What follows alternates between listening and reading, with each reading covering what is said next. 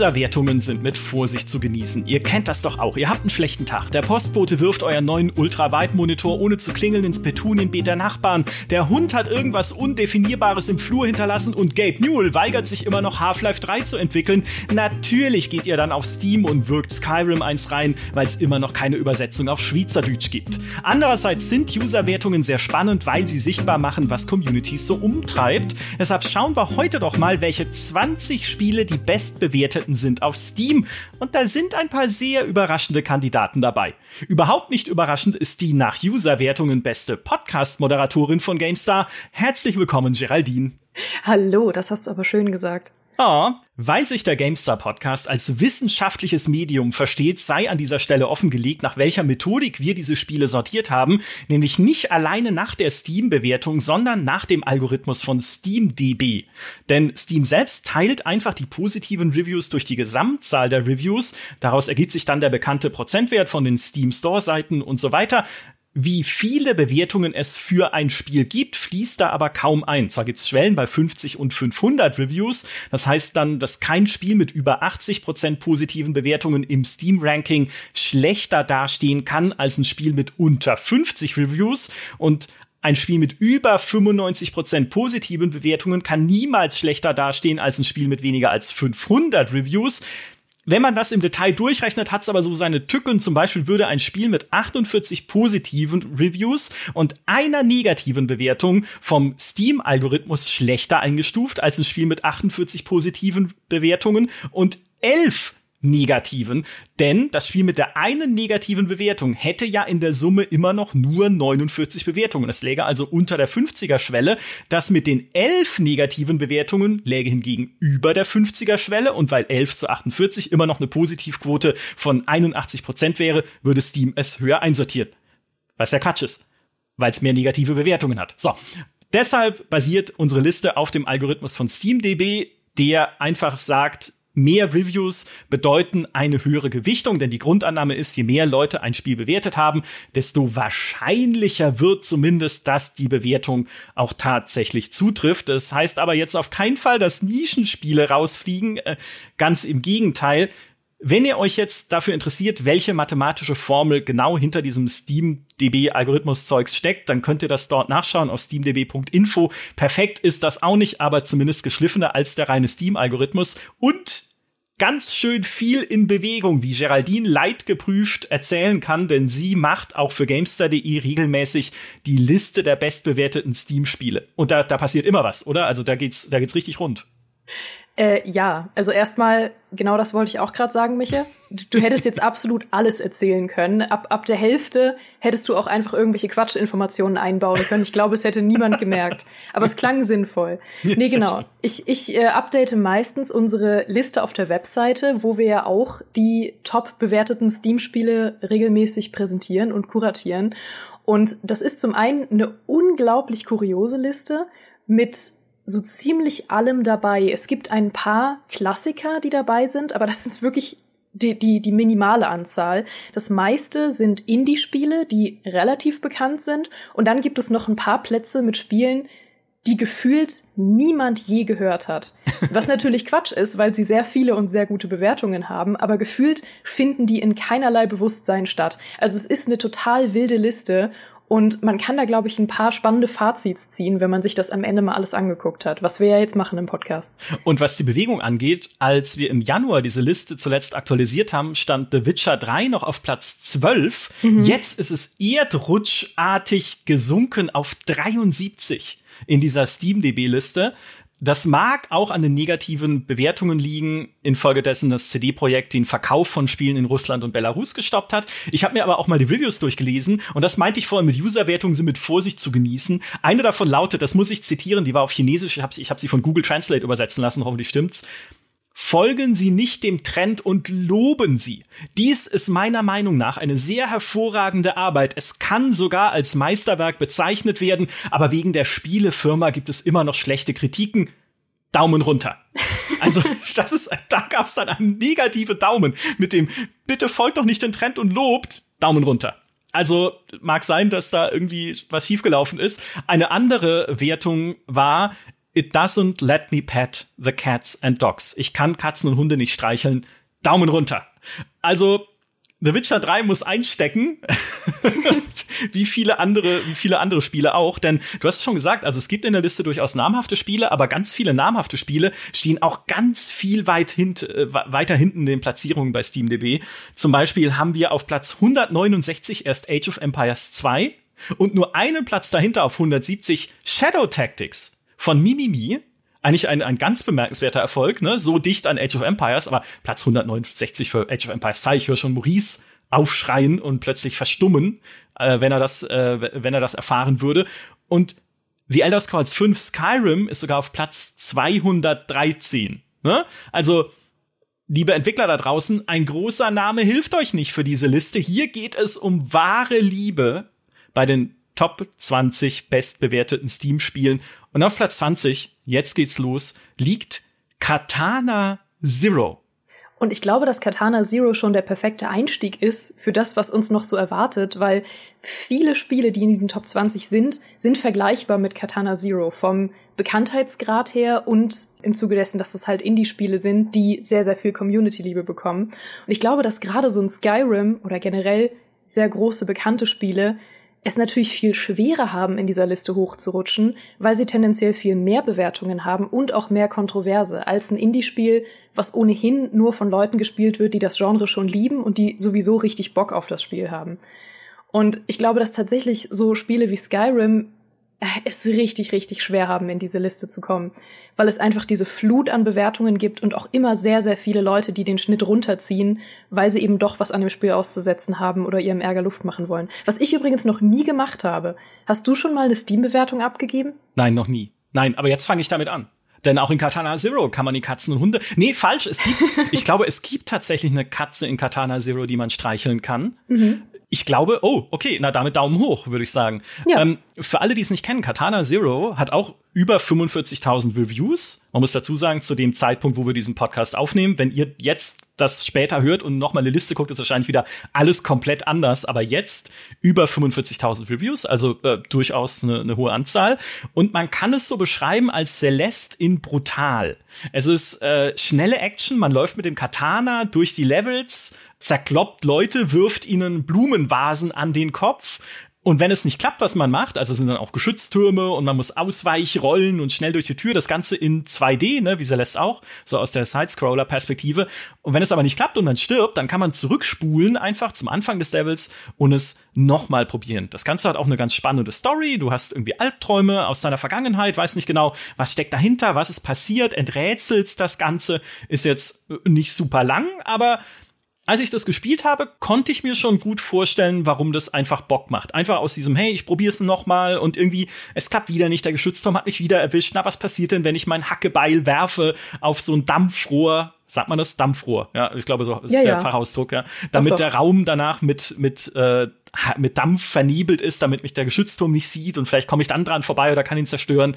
Also einfach immer dieses, okay, ich schau mal, vielleicht komme ich doch noch weiter und ich will natürlich dann auch wissen, wie die Story weitergeht. Eigentlich ein, schön, ein schönes Ding, würde ich sagen. Ja, es ist ein rundes Spiel. Es ist trotzdem, glaube ich, eher überraschend, wenn man sich die Liste vorher noch nie angeguckt hat, dass so ein ja, ein bisschen nischiges Spiel, schon Community-Liebling, aber doch so ein nischiges Spiel so weit oben in den Bewertungen steht. Und ich glaube, da wird's mit den Plätzen, die noch kommen, noch kurioser teilweise. Aha, oh ja, oh ja. Bekannt geht es weiter, zumindest für die GameStar-Community, auf Platz 19 mit Mount and Blade Warband. Das ultimative Mittelalter-Rollenspiel vom Niemand zum König werden. Wer könnte es nicht lieben? Ja, alle, die gute Technik mögen, zum Beispiel. ja. Ja, das bestätigt sehr deine, deine Nischentheorie. Auch Mountain Blade, glaube ich, ist ein Spiel, das eine bestimmte Zielgruppe sehr, sehr gut bedient auch was du in dem Spiel natürlich alles machen kannst, ne, mit irgendwie Armeen aufstellen, Schlachten schlagen, irgendwie versuchen zu handeln, einfach so dieses diese Mittelalter Sandbox, die man da ja vorgesetzt bekommt, in der man sich dann nach oben arbeiten kann. Super faszinierend, aber halt tatsächlich auch ein Spiel, das durchaus seine Probleme hatte mit Bugs, das nicht, also ich sag mal, ansprechend aussehen ist nicht seine Stärke. So. Also es hat schon so seine Ecken und Kanten, aber für die Leute, die genau dieses, dieses Mittelalter-Rollenspiel-Feeling haben wollen, ist es perfekt. Und da sieht man es. Über 140.000 Reviews auch. Also, ne, Mountain Blade ist jetzt auch keine Eintagsfliege oder kein kleines Ding, sondern ein, ein sehr bekanntes Spiel eigentlich. Ja, aber ich glaube, da kommen wir schon so ein bisschen der Sache näher, wie sich diese Liste überhaupt zusammensetzen kann. Weil auch das ist eben, wie du schon sagst, ein Beispiel für ein Spiel, wo die Leute überhaupt erstmal das Bedürfnis haben, es zu bewerten. Es gibt ja auch viele Spiele, die gut oder schlecht sein können, wo die Leute einfach nicht so diesen Drang haben, eine Bewertung abzugeben. Das heißt, es muss erstmal die Leute motivieren, eine Bewertung abzugeben, was in dem Fall so ist, weil es eben auch ein Spiel ist, was ja total die Community mit einbezogen hat jahrelang mhm. und wo die Community einfach ein sehr sehr großer Bestandteil davon ist und es auch ein großer Bestandteil davon ist, eine Meinung dazu abzugeben und Feedback dazu zu geben.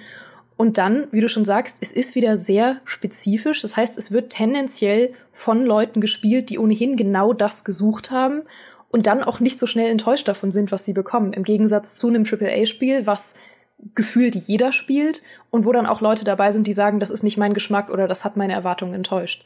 Und ja. bei sowas Spezifischem sind die Leute, hey, ich habe genau eine Mittelalter-Sandbox gesucht und Mountain Blade bedient das für mich und deswegen bin ich halt damit zufrieden. Und ich glaube, dass da auch so ein bisschen die, der, der hohe Prozentsatz von positiven Bewertungen herkommen kann. Ja, ich glaube, das ist ein sehr, das ist ein sehr spannender Punkt auch. So zu einer Community zu gehören und stolz drauf zu sein, zu sagen, hey, ich bin in dieser Mountain Blade Community vielleicht sogar aktiv. Ich habe das Gefühl, dass das Entwicklerstudio uns tatsächlich zuhört und antwortet, wenn wir irgendwas in Foren posten. Und ich möchte den Ruhm dieses Spiels auch in die Welt hinaustragen, weil es einfach so toll ist, da dazu zu gehören und das Spiel natürlich auch Spaß macht, logischerweise. Und dann zu sagen, jetzt schreibe ich eine positive Bewertung, ja, das ist eine sehr, dann sehr niedrige Hürde, im Gegensatz auch zu einem AAA-Spiel, wo du halt einfach reingehst mit sowieso schon sehr hohen Erwartungen, natürlich nochmal befeuert von Marketing und dann vielleicht doch wieder Sachen findest, wo du sagst, äh, ist jetzt aber kein gutes Kampfsystem oder oh, die Spielwelt ist ja super langweilig oder sowas. Mhm. Also ich, ich glaube, wir sind da etwas auf der Spur. Fettbären sind auch nicht drin. Aha, da würde ich immer gern schlechte Bewertungen geben, wenn Spiele keine Fettbären haben. Können wir jedes Spiel auf Steam einfach, könnten wir vielleicht das zu einer neuen Podcast-Challenge machen für alle, die uns zuhören? Nein, das wäre gemein. Das ist, es wäre sehr gemein. Aber ich, wenn ihr es trotzdem macht, ich meine, ich kann euch nicht abhalten, ne, wenn ihr negative Bewertungen schreibt für, weiß nicht. Ja, also wir würden es niemals äh, enforcen, Nein, aber also, wir würden also wir würden auch das würden jetzt auch nicht sagen. Ich kann es auch nicht gutheißen. Aber Nein. Wenn, aber wenn ihr es macht, ne, ihr seid freie Menschen. Also, ne, also da können Fettbär. wir euch nicht aufhalten. Ja, genau. Also diese ne, Fettbär-Sache, da ist, ist schon so ein Ding. Auf Platz 18. Auf Platz 18 steht ein Spiel, von dem ich nichts gehalten habe, bis ich es jetzt für diesen Podcast tatsächlich mal selbst gespielt habe. Und es ist fantastisch. Mhm. Es ist mhm. nämlich der Totally Accurate Battle Simulator. Und ich dachte immer, der Totally Accurate Battle Simulator ist einfach nur ein dummer Schlachtsimulator, wo man schaut, wer gewinnt. Ne? So 300 Skelettkrieger oder fünf Mammuts. Oder können 200 Ninjas eine Anhöhe gegen 60 Cowboys halten? Die Antworten sind, die Mammuts gewinnen und ja, die Ninjas können diese Anhöhe halten. Und ich habe dann angefangen, das zu spielen und es macht so Spaß. Einerseits natürlich diese, diese Schlacht-Sandbox da sich irgendwie aufzusetzen und zu gucken einfach, was passiert mit dieser dummen Schwabbelphysik, die ja drin ist. Es sollte generell an dieser Stelle ein Plädoyer für mehr Schwabbelphysik in Spielen. Ne, wenn halt dann irgendwie mhm. Mammuts so lustig von Klippen wabbeln, ist einfach zehn Prozent lustiger nochmal als ganz normale Mammuts, die kämpfen. 100 Prozent. Ich bin auch großer Fan, das kann ich hier einmal öffentlich sagen, von sehr fetten und sehr großen Spielecharakteren. Zum Beispiel sowas wie Mammuts. Und wenn sie dann noch ordentlich schwabbelig sind, dann, oh, dann bin ich einfach zufrieden dann bin auch ich bereit, eine positive Bewertung zu geben. Allerdings auch hier wieder verschenkte Chance. Wie leicht hätte man einen Fettbären reinbauen oder mindestens rein modden können? Weil der Workshop mhm. ist auch sehr aktiv bei Totally Accurate Battle Simulator. Also es gibt neue Maps, Monster, Meerjungfrauen habe ich gelesen, wie auch immer das. Und warum hat noch niemand einen Fettbären gemoddet? Also auch hier vielleicht als konstruktiver Vorschlag an alle, die uns zuhören, mehr Fettbären in Spiele modden.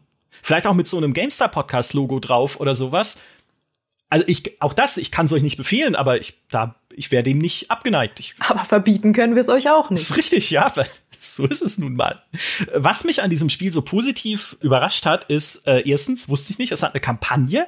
Mhm. Und die Kampagne habe ich gestern echt zu lange gespielt, weil sie dich halt vor so Aufgaben stellt wie, du musst 20 Skelette abwehren, was stellst du auf? Und dann probierst du halt irgendwie, okay, Bauern in die erste Reihe und äh, Piraten mit so äh, Steinschuss, diese altertümlichen Pistolen in die zweite Reihe. Ah, funktioniert nicht. Okay, Valkyren und äh, Wikinger-Nahkämpfer funktioniert auch nicht. Aber wenn ich dann einen mittelalterlichen König aufstelle und ihm einen Heiler zur Seite stelle, dann haut er mit seinem Riesenschwert diese Skelette Skelette einfach weg. Und da gibt's halt ganz viele Levels, in denen man noch mehr so, so Herausforderungen hat. Es gibt zum Beispiel auch 20 Vampire. Wie würdest du, Geraldine, 20 Vampire abwehren? Äh, mit dir im Zweifel. Weil ich davon ausgehen würde, dass du ihr Anführer bist. Ah, ich würde dich vorschicken. Guter, äh, guter, völlig aus der Luft gegriffener Einwand an der Stelle. Nee, die Lösung ist natürlich drei Wikinger-Langboote. Drei Wikinger-Langboote, falls ihr in dem, im echten Leben mal in die Situation kommt, von 20 Vampiren bedroht zu werden. Drei Wikinger-Langboote äh, sind ein gutes Mittel, um sie zurückzuschlagen und zu besiegen. Äh, es gibt übrigens auch einen Ableger von Totally Accurate Battle Simulator. Das ist Totally Accurate Battlegrounds. Das Battle Royale mit Schwabbel-Charakteren.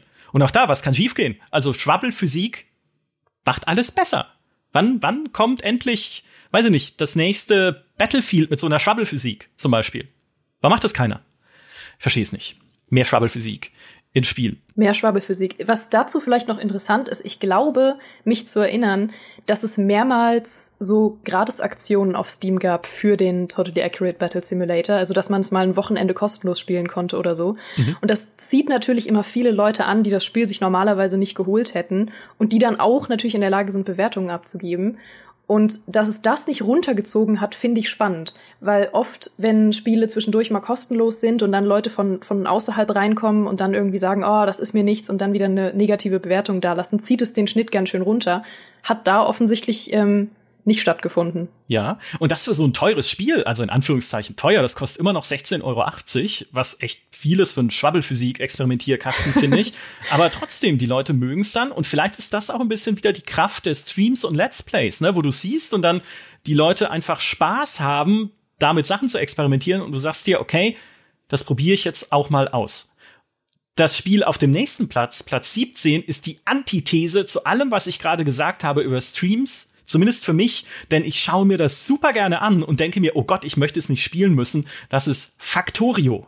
Factorio auf Platz Nummer 17. Meine größte Verbindung zu Factorio ist, dass ich das sehr, sehr viel auf dem Steam Deck gespielt habe, als ich das Steam Deck zum Testen da hatte, mhm. weil ich ausprobieren wollte, ob man Strategiespiele und PC-Only-Spiele gut auf dem Steam Deck spielen kann. Die Antwort ist eher nicht. Es ist noch sehr anstrengend, weil Factorio eben auch wahnsinnig kleinteilig ist. Aber Factorio ist ja auch vom Vibe her wieder sehr ähnlich zu Katana Zero. Es ist ein relativ bekanntes Indie-Spiel, was eben in seiner Community unglaublich beliebt ist und was auch eine sehr, sehr aktive Community hat. Ja, und es ist ja auch unglaublich gut, ne, muss man auch mal sagen, weil es diesen, diesen ständigen Reiz des Optimierens weckt. Du baust dir diese riesigen Fabriken, diese endlosen Fließbänder, diese, diese Maschinerie, die produziert der Traum jedes Kapitalisten, außer dass es halt dann nicht um Geld geht, sondern darum, ja, geht um nichts, man baut's einfach, ne? Es muss einfach da sein. Und es macht so Spaß, halt dann immer zu schrauben an irgendwelchen Ecken. Mir persönlich ist es einfach zu komplex und zu kompliziert und zu, zu aufwendig. Also da fühle ich mich dann eher, als würde ich eine wirkliche Fabrik verwalten und das möchte ich nicht machen müssen. Aber um sich das anzuschauen, was Leute da bauen, wie, wie, wie fingerfertig oder auch wie, wie clever sie diese Sachen verzahnen und okay, das Fließband trägt irgendwie den Rohstoff darüber und gleichzeitig das eine, das andere parallel dazu, die, den anderen Rohstoff und dann verschmilzt beides und wird genau mit dem richtigen Timing von so einem Greifarm abgeholt, um es darüber zu werfen in das andere Ding. Mega, mega toll und eigentlich, eigentlich ein eigenes Genre, wenn man so will. Also die, die Fabrikaufbauspiele hat es ja begründet.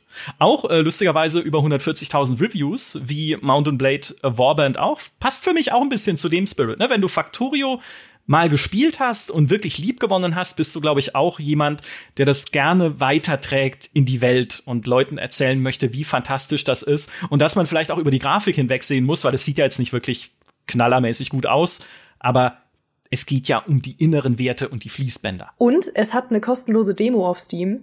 Das heißt, die meisten, die vorher unsicher sind, ob das was für sie ist, werden es gut entweder schon auf Twitch oder so gesehen haben oder beim, bei einem Freund zugeschaut haben oder eben die kostenlose Demo gespielt haben. Und wenn man dann feststellt, hey, das Spiel ist was für mich und dann kaufe ich es und dann gebe ich eine Bewertung ab, werden die wenigsten ja sagen, nee, ich habe die Demo gespielt und dann habe ich es mir gekauft und dann war ich enttäuscht davon. Ja, äh, äh, kann es auch geben. Ne? Also ich gehe davon aus, dass man auch hier keine Katzen und Hunde streicheln kann und dass es keinen Fettbären gibt. Also stimmt leider. Durchaus, durchaus gravierende Kritikpunkte. Aber ja, das, ich, ich glaube, eine Demo hilft auch dann tatsächlich, äh, damit auch nicht Leute halt drankommen, die sagen, es ist Mist. Ne? Oder ich habe es gekauft, weil ich gehört habe, dass alle mir davon erzählen, wie toll es ist. Und dann spiele ich es und es ist Mist. Nee, wenn es eine Demo gibt, dann ist ja diese dann ist ja noch eine Hürde davor, sozusagen schauen zu können, taugt's mir denn wirklich? Also ein, ein sehr cleverer Kniff. Auf Platz Nummer 16 Slay the Spire. Und Slay the Spire ist ein Spiel, das mir gezeigt hat, wie dumm ich bin. Denn ich habe mich immer geweigert, das zu spielen, weil ich Kartenspielmechaniken nicht mag. Ne, ich mag halt dieses Zufallskartenziehen aus einem Deck nicht. Ich möchte bei einem strategisch angehauchten Spiel immer die volle Kontrolle haben, welch, was ich einsetzen kann. Und ich will nicht, dass der Zufall mir diktiert, was ich einzusetzen habe. Aber ich weiß gar nichts, denn Slay the Spire ist fantastisch. Ist ja fantastisch, diese Kartenkämpfe gegen Monster. Ne? Man spielt ja da irgendeinen Charakter, der in diesem Spire nach oben klettern muss und die Kämpfe bestreitet man, indem man Karten mit Fähigkeiten ausspielt. Ja, auch die werden zufällig aus dem Deck gezogen, du weißt nicht immer, was du kriegst und so, aber gerade das macht sehr spannend, weil du taktisch überlegen musst, wann greife ich an, wann verteidige ich, wann setze ich die Kombinationen ein, die verschiedene Spezialkarten mir anbieten, dass sie zum Beispiel meinen Blockwert erhöhen, wenn ich eine Karte ausspiele, die danach halt nicht mehr gültig ist, die nur einmal ausgespielt werden kann pro Kampf. Welche Situation muss bestehen, damit genau das nützlich ist? Plus dann kann man natürlich im Laufe der Zeit, irgendwann stirbt man, ja, also klar, wie es halt ist in einem Roguelite, aber dann kannst du danach halt auch neue Karten freischalten, neue Charaktere freischalten. Der Workshop ist recht umtriebig mit Kartencharakteren und Komfortfunktionen. Also das, ich, ich, mehr culpa. Ich habe dieses Spiel unterschätzt. Es ist wirklich sehr, sehr gut. Entschuldigung an alle, die ich jemals beleidigt habe, falls ich das gesagt haben sollte. Na, vor allem Slay the Spire ist ja auch so der Roguelike Deckbuilder, der Roguelike Deckbuilder. Mhm. Und in der Welt aller Spielegenres ist Slay the Spire kein großes Spiel, aber in der Welt der Roguelike Deckbuilder, was eine ziemlich kleine Nische ist, aber da steht es halt auf der Eins, glaube ich, unumstritten. Also ich glaube, es ist so der Favorit von allen und man vergleicht ja auch sämtliche Roguelike Deckbuilder, die dann rauskommen, immer mit Slay the Spire. Und ich glaube, da gibt's echt niemanden, der Roguelike Deckbilder, ich sag's nochmal, in der Hoffnung, mich nicht zu versprechen, der das liebt, das Genre, und der sagt, nee, Slay the Spire ist aber nichts für mich. Und deswegen ist das auch wieder so ein bisschen ne, der Faktor, dass man sagt, hey, ich hab Lust auf einen Roguelike Deckbilder, deswegen spiele ich Slay the Spire und bin dann vermutlich nicht enttäuscht, weil es eben einer der besten Roguelike Deckbilder ist, die ich kenne. Ja, ja, wunderschön. Äh, roguelikeig geht es weiter auf Platz 15 mit The Binding of Isaac Rebirth wie wir damals im GameStar-Test geschrieben haben, der Roguelike Messias, äh, also ne, schon mal ganz hochgegriffen, aber völlig zu Recht. Und zugleich das süßeste Horrorspiel, das es gibt. Ein hilfloses, misshandeltes Kind bekämpft groteske Monster aus Fleisch und Exkrementen. Aber ist alles auch irgendwie niedlich. Also, was will man denn mehr? Findest du? Ich, äh, du bist der Erste, den ich höre, der Binding of Isaac als niedlich bezeichnet. Das ist doch total niedlich. Ich habe regelmäßig Albträume davon. Was? Das sieht doch total, ich meine, es ist natürlich schrecklich inhaltlich und so, aber es sieht doch total süß aus. Und wenn dann das kleine Roboterbaby um dich kreist, das du finden kannst als Item und es schießt seine kleinen Laserstrahlen auf die Fleischzombies und so, die aber auch irgendwie, also vielleicht habe ich da auch einen spezielleren Geschmack. Aber ich, ich finde, also, ja, eventuell ist es niedlich. Und natürlich dieses typische Roguelike-Prinzip, ne? Du kannst dich ständig verbessern und am Anfang hast du ja auch diesen Reiz, dann immer erstmal rauszufinden, was überhaupt wie funktioniert. Also findest du irgendwie eine Hacke und sagst dann, hä, aber was mache ich mit der Hacke? Ja, du kannst Steine zerstören, die an bestimmten Stellen auch Brücken bauen über Abgründe. Ne? Das Roboterbaby findest du irgendwie und findest raus, okay, es schießt mit einer sehr hohen Reichweite, da kann ich vielleicht dann außer Reichweite mich begeben von irgendeinem so Fleischklumpen, der irgendwie so Blut Sachen schießt. Ich kann Items einsammeln. Die Gegner sind sehr unterschiedlich. Ne? Also entweder schießen sie in alle Richtungen oder sie spucken, fliegen oder die Fleischzombies stehen wieder auf, wenn ich nicht ihre blutigen Überreste danach nochmal zerkloppe. Es gibt Bossgegner. Also ganz, ganz viel Spiel drin. Natürlich auch ein Spiel, das schon viel diskutiert wurde und auch recht bekannt ist. Das hat über 195.000 Reviews in dem Fall. Aber äh, also ich finde auch, das steht da, das steht da völlig zurecht drin. Ja, der Platz, der jetzt auf der Liste steht, ist ja auch das Remake, also Binding of Isaac ja. Rebirth. Aber das Original hat ja fast, könnte man sagen, so das Roguelike-Genre nochmal neu gegründet. Klar, das gab es davor schon, aber ich glaube, Binding of Isaac hat viele, viele, viele Leute in dieses Genre überhaupt erst reingeholt, weil es eben das wirklich so, so herrlich gemacht hat und überhaupt den Leuten mal begreiflich gemacht hat, was so toll ist an Roguelike, nämlich der Faktor, dass man teilweise so absurd starke Fähigkeiten bekommt, die man in einem Spiel, wo man die Fähigkeiten nicht wieder abgeben müsste, gar nicht haben könnte, weil sie viel zu overpowered wären. Und in so Roguelikes wie Binding of Isaac kann man dann eben plötzlich so eine wahnsinnig starke Fähigkeit bekommen, mit denen du wirklich alles wegbrettern kannst. Aber die hast du dann eben auch nur für eine Stunde. Und dann hast du sie halt nicht mehr. Und dann hast du vielleicht wieder was Neues, was irgendwie toll ist. Und man freut sich fast auf jeden neuen Run, weil man denkt, oh mein Gott, was kriege ich jetzt wieder für eine völlig absurde Fähigkeit. Das hat halt eine, eine wahnsinnige Abwechslung, die du in normalen, irgendwie zum Beispiel so Action-Rollenspielen oder sowas ja einfach gar nicht haben kannst. Ja. Und für alle, die sich gerade die Ohren abkratzen, weil sie, äh, weil wir immer noch nicht den Unterschied zwischen Roguelike und Roguelite erklärt haben. Ein Roguelite ist eine Unterform dieses Genres, wo man über die Partien hinweg auch Vorteile freischaltet. Ne? Also im Roguelike fängst du immer wieder bei Null an. In dem Roguelite kannst du bestimmte Sachen verbessern, deine Eigenschaften verbessern, dich, dich hochstufen. Und da werden noch einige sehr prominente Vertreter in dieser Liste auftauchen. Man kann bei vielen Spielen streiten, ob sie eher Roguelike oder Roguelite sind. Ich glaube bei Binding of Isaac auch, weil da werden zumindest neue Charaktere freigeschaltet, die du dann ausprobieren kannst. Aber wir sind ja ein freier Podcast, das heißt, wir benutzen diese Begriffe jetzt einfach, wie wir lustig sind. So, ich, ich glaube. Nee, da habe ich schon eine starke Meinung zu. Binding okay. of Isaac ist für mich ein Roguelike. Also da du ja tatsächlich keine, keine Level oder ähnliches hast und wirklich ja alles, alles abgibst und jeden Run auch von vorne startest und keine Shortcuts oder sowas freischaltest. Sobald du Shortcuts oder Level hast, ist, geht's für mich in Richtung Roguelite, aber Binding of Isaac ist schon, startest du schon ziemlich bei Null abseits von den Charakteren. Das akzeptiere ich. Weiter geht's. Auf Platz 14 mit, und jetzt wird's komisch, weil das kannte ich nicht. Das äh, ja. jetzt hinterher wünschte ich auch, ich würde es nicht kennen. Nein, Quatsch, aber es ist Helltaker auf Platz 14. Helltaker, noch nie gehört vorher. Es ist ein sehr kurzes Kistenschiebe-Puzzlespiel. Elf, nee, zehn Levels gibt es nur. Das kriegst du in einer Stunde durchgespielt, inklusive Fehlversuchen. Und äh, ja, hm, also es ist so ein typisches Kistenspielespiel, ne? Du hast halt pro Karte, ne, stehen dir Steinblöcke und Dämonen im Weg, die du dann so verschieben musst, dass du zum Ziel kommst. Und das Ziel lautet, ein sexy Comic-Dämonenmädchen in deinen Dämonenhaare mit aufzunehmen. Mhm. Die Anzahl deiner Züge ist dabei begrenzt. Also, ne, du musst genau schauen, was mache ich wo und wie komme ich zu diesem Ziel. Deswegen ist es ja ein Puzzlespiel, ne, damit es nicht zu leicht wird. Das Ganze ist free to play, also man kann es kostenlos spielen. Wurde entwickelt von Lukas Piskors. Ich hoffe, ich habe das richtig aus ausgesprochen. Einem polnischen Solo-Entwickler, der gesagt hat, ich gebe das einfach kostenlos raus. Aber wenn ihr mich unterstützen wollt, könnt ihr ein Artbook und ein Pancake-Rezept als DLC kaufen. Ein Pancake-Rezept. Ja, das hat das Spiel für mich gerettet, weil ich mag Pancakes sehr gerne. Es hat auch eine sehr aktive Community. Es gibt Fanübersetzungen, es gibt einen Fanport auf die Nintendo Switch und auf die PlayStation Vita. Also ein, ein, eigentlich ein, ein sehr aktives Treiben um dieses Helltaker. Ich hab's noch nie gehört. Kan kanntest du das, bevor du diese Liste gemacht hast? Nee, ich war auch sehr überrascht. Und ich war überrascht, dass du gerade meintest, ja, ja, es ist so ein klassisches Kistenschiebespiel. Ähm, da steckt nicht mehr drin, keine weiteren Informationen dazu. Weil ich glaube tatsächlich, die, die Tatsache, dass es um sexy Dämonenmädchen geht, hat vielleicht einen gewissen, wenn auch minimalen Anteil an der Bewertung gehabt.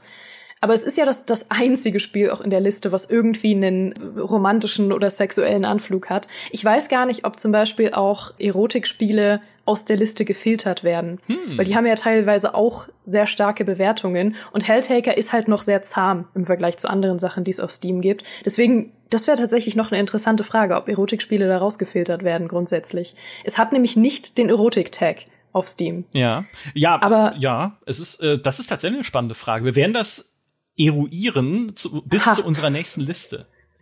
Aber die zwei Bewertungen, ich schaue auch gerade, die ganz oben stehen, fassen das Spiel eigentlich perfekt zusammen. Die eine Bewertung, die ganz oben steht, ist Great Puzzle Game und die andere Bewertung ist Girls.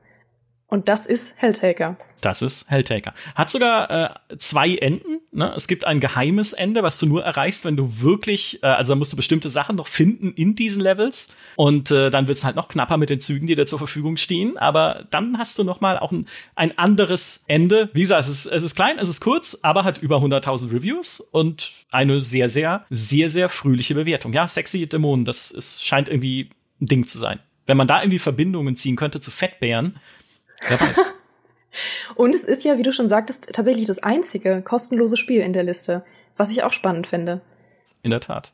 Ja, weil da, das gibt dir halt genau das, was du möchtest. Ne? Sonst ist es ja auch wieder dieser Free-to-Play-Effekt. Ich spiele Fortnite und dann ist es aber doch irgendwie voller Kinder, die mich anschreien im Voice-Chat oder sowas. Nee, hier weißt du, äh, was du kriegst. Und es ist ja nicht mal klassisch Free-to-Play mit Ingame, äh, Mikrotransaktionen und Shop und Co., sondern kaufen Pancake-Rezept.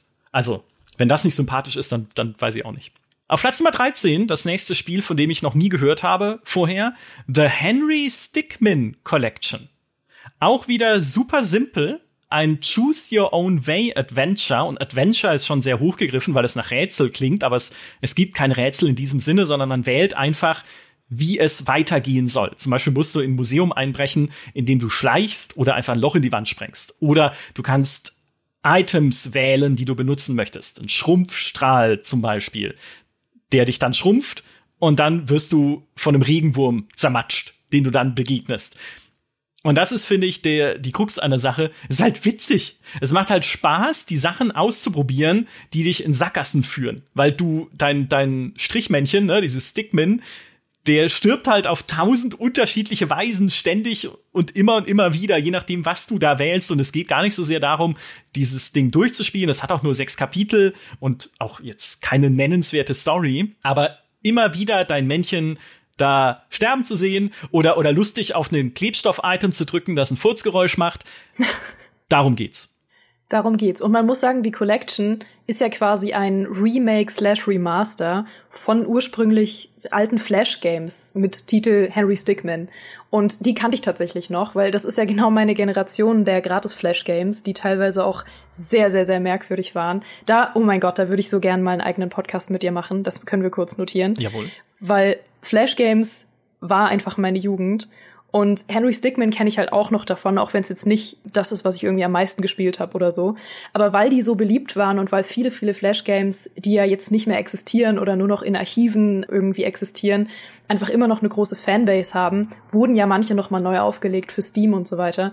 Und Henry Stickmin gehört eben dazu und quasi die, die wichtigsten oder alle Spiele, ich weiß nicht genau, sind jetzt in dieser Steam Collection nochmal remastered oder remaked. Also teilweise sind manche Spiele nochmal ganz neu gemacht worden und manche sind einfach technisch noch mal ein bisschen neu aufgelegt worden, sodass sie jetzt eben für Steam funktionieren und ein bisschen schicker aussehen.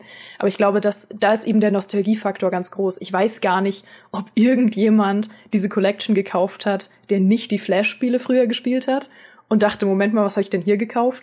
Oder ob das ausschließlich Fans von den Flash-Spielen damals sind, die sich jetzt einfach daran erfreuen, dass sie es noch mal erleben können. Ja, also es ist auch eines der kleineren Spiele in dieser Liste, muss man sagen, mit nur über 25.000 Reviews. Ich glaube, das deutet schon eher darauf hin, das ist äh, sehr nostalgisch. Es ist aber auch tatsächlich witzig. Also da steckt auch viel an Anspielungen drin auf andere Games. Es gibt an einer Stelle, das ist Mass Effect Dialograd, in dem man etwas wählen kann. Es gibt die Bananenbombe. SV Cheats 1 ist mit drin. Es gibt so eine Szene, wo ein Kampf gezeigt wird, wie in Fire Emblem oder Advance Wars, wo man sich so gegenübersteht und dann kämpft. Also und so weiter. Da, also es, es, es steckt viel Witz drin. Andererseits 12,50 Euro hm, würde ich dafür nicht ausgeben, wenn ich nicht in irgendeiner Form besondere Kindheitserinnerungen oder, oder Jugenderinnerungen dran hätte. Da, da gibt's mhm. Lustigeres und Besseres. Ist aber, glaube ich, lustig ist vielleicht noch ein Stichwort, weil ganz viele Spiele, die wir hier auch sehen, sind witzig. Also auch Helltaker ist ja witzig, das ist ja nicht todernst, ich sammle Dämonenmädchen für meinen Harem, sondern die sind ja dann alle irgendwie kurios, skurril, werfen dir Sprüche an den Kopf und so. Und du selbst merkst im Spielverlauf, was du für ein Loser bist, weil du ihnen nur Rundenstrategie und, was war das, Schokopralinen, nee, keine Ahnung, halt irgendwie nichts anbieten kannst, was sie irgendwie interessieren würde.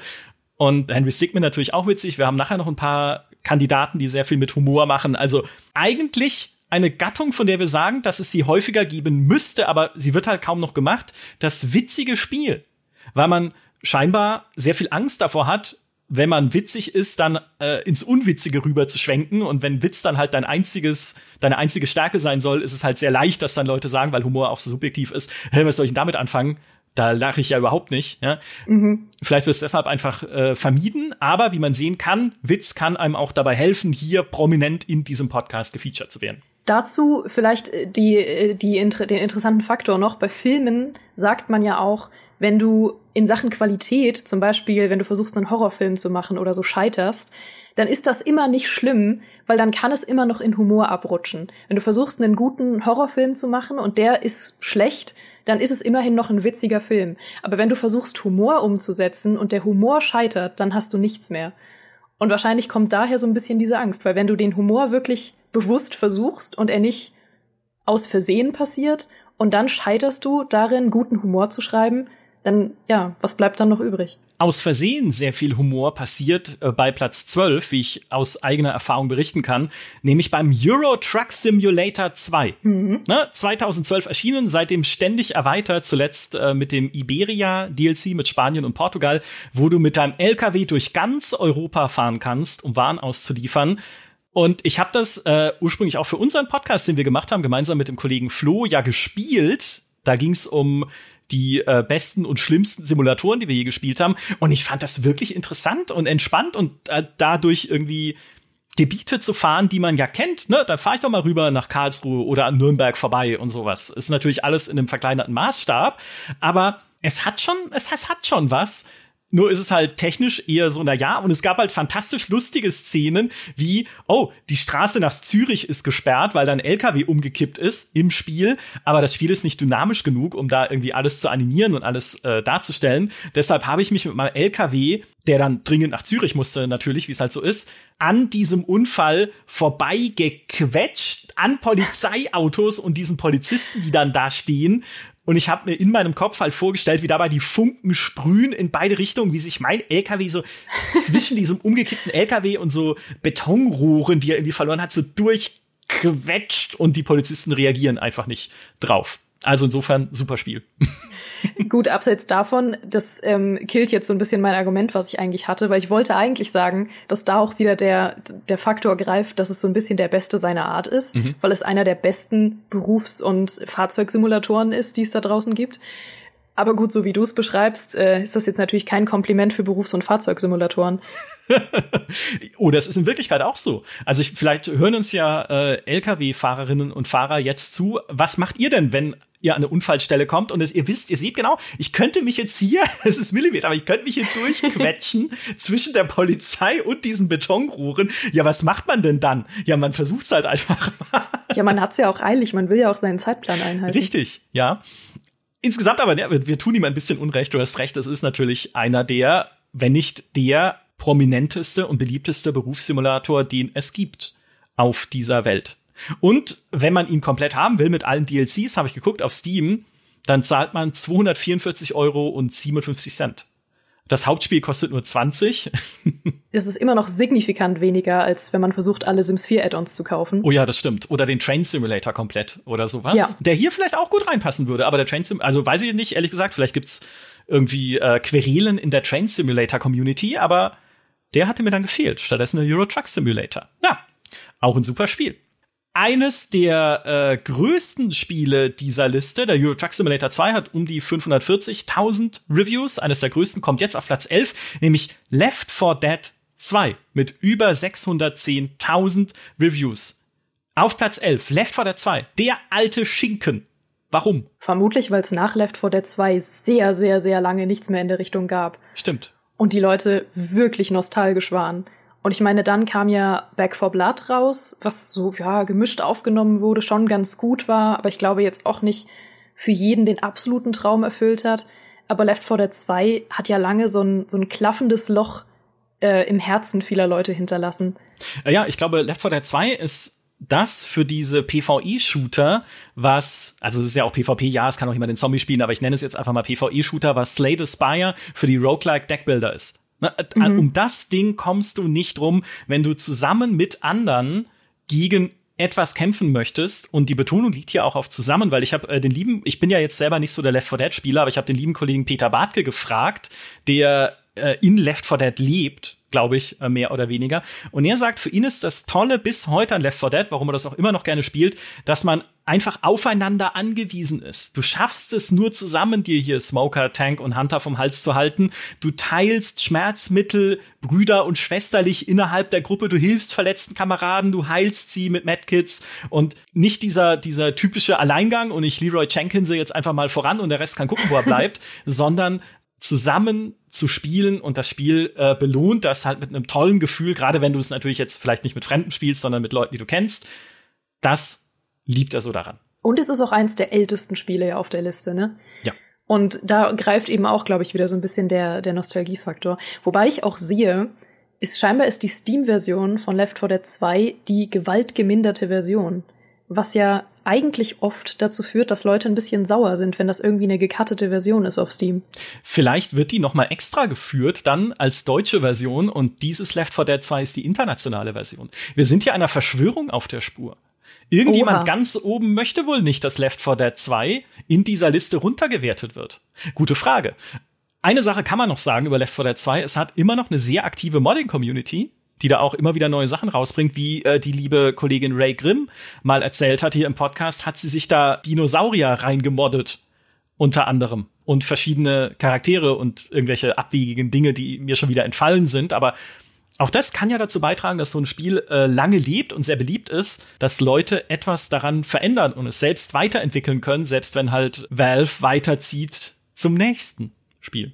Das Schöne ist, ohne es zu wissen, kann ich dir mit Sicherheit sagen, dass es eine Thomas die kleine Lokomotive Mod für Left 4 Dead 2 gibt. Ohne das überprüft zu haben, bin ich mir zu 100% sicher. Muss es geben, aber wo ist der Fettbär? Ne, auch hier wieder. Wo, wo, ist der Fettbär? Wo ist der Fettbär? Warum kein Fettbären? Hier den, den Tank oder sowas kannst du super easy ersetzen oder überhaupt alle Zombies ersetzen durch Fettbären, die dann da rumglitschen mit Schwabbelphysik. Gold, Gold. Fantastisch. Jetzt entwickeln Goldgrube. Und bumm, Platz eins hier in der Liste. Ein, ein Left for Fettbär mit Schwabbelphysik. also, naja, ich weiß auch nicht. Ja. Ne, äh, nee, doch, auf jeden Fall. Ich meine, man müsste halt auch die, die wichtigste Mechanik des Fettbären, für alle, die jetzt überhaupt nicht wissen, was der Fettbär ist, ähm, sollen wir es erklären oder ist das jetzt ein Mysterium, was wir nie wieder aufklären? Nee, das ist einfach das Maskottchen des Podcasts. Ich glaube, das ist Gut. genügend erklärt. Ja. Das stimmt. Aber für alle, die es nicht wissen, die wichtigste Mechanik des Fettbären ist ja nicht nur, dass er fett ist, sondern dass er auch regelmäßig in einer Fettlache ausrutscht. Und das wiederum wäre gar nicht so einfach zu modden, aber ich traue es den Leuten zu. Ja, ja, dafür hat man engagierte Communities. Auf Platz 10 ein weiteres Heimspiel für Valve mit Half-Life Alyx. Das Spiel, mhm. das im Alleingang dafür gesorgt hat, dass die HTC Vive ausverkauft war, wochenlang, monatelang, weiß gar nicht mehr.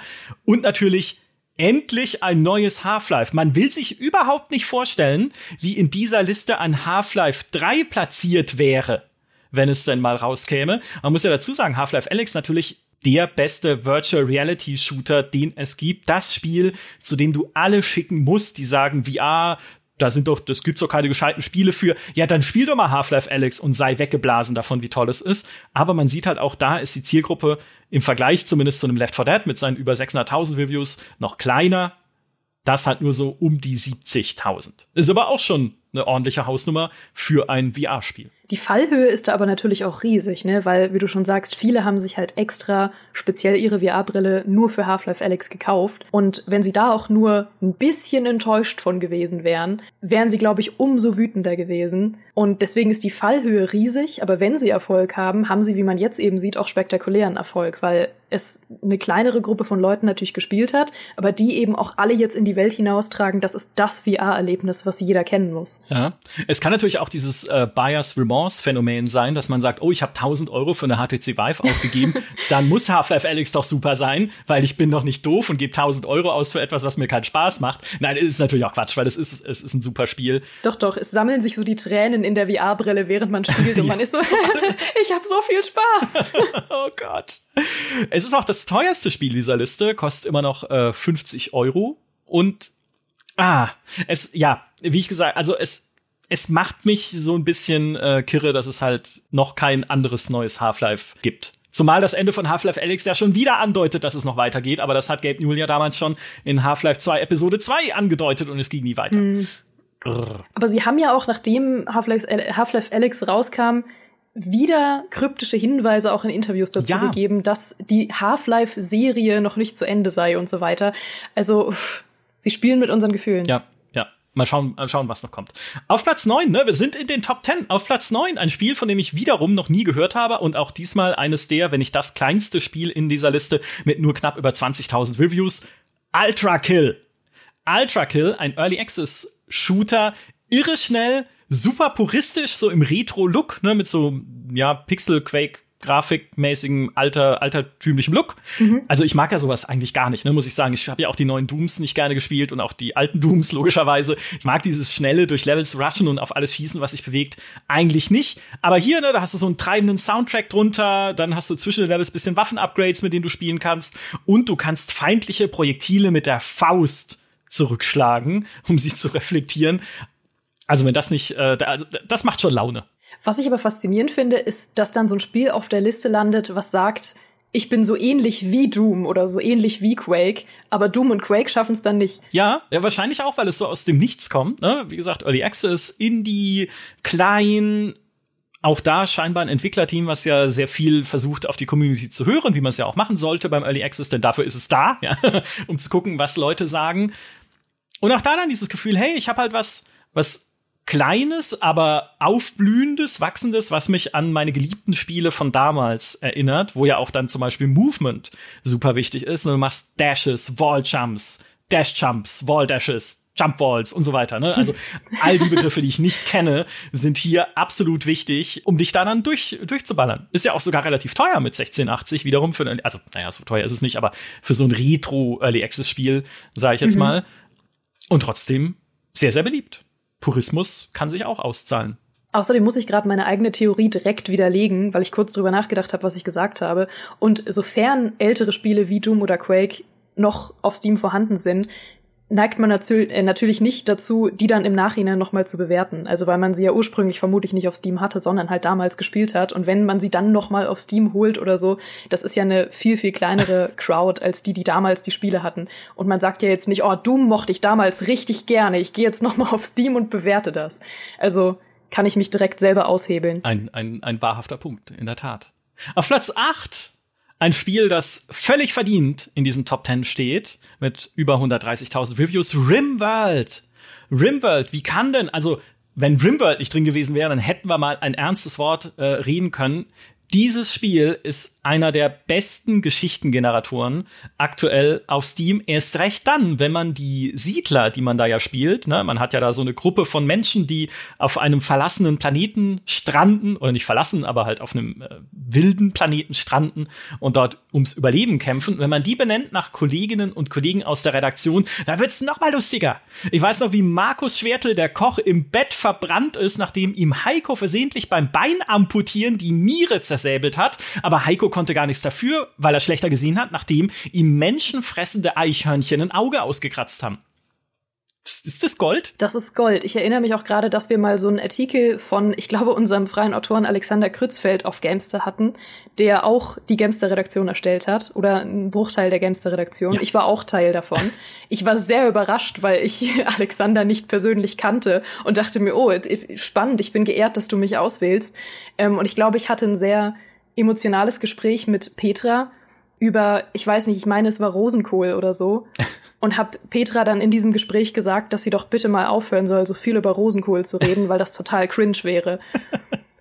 Das ist im echten Leben auch so ähnlich passiert. Ja, ja, Wahnsinn. Nur mit Marzipanschokolade. Rimworld, ah, okay. Rimworld bildet das echte Leben nach. Und es ist, es ist halt auch mega motivierend, einfach dieser Überlebenskampf am Ende wenn du es, je nachdem, wie weit man es schafft, weil es kann auch sehr schwer und sehr unfair werden, je nachdem, wie man es einstellt, äh, welchen Erzählertyp man da wählt. Aber wenn man es halt durch ganz viele Stunden einer Partie geschafft hat, mit diesem Häufchen Kolonisten, das ja dann auch wächst, da kommen neue dazu, aber die alle ihre Narben haben von den Erlebnissen zuvor mit ihren irgendwie abgesäbelten Armen, Beinprothesen, Augen fehlen. Der eine hat, wie gesagt, irgendwie einen Stich in der Niere und du hast halt diese, diese zernarbte Gruppe von, von liebgewonnenen Charakteren.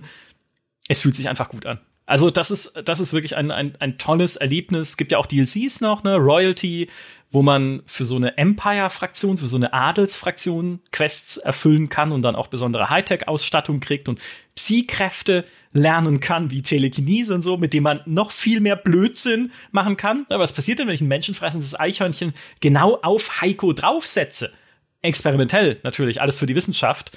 Und der zweite DLC Ideology, wo man sich eigene Ideologien ausdenken kann, wie zum Beispiel Kannibalen, die Tiere als Götter verehren und sich permanent mit Drogen zupfeifen. Fiktives Beispiel habe ich nie gemacht, aber ne, ihr, ihr seht, äh, wo bei diesem Spiel die Reise hingeht. 89 Punkte im GameStar-Test. Absolut verdient.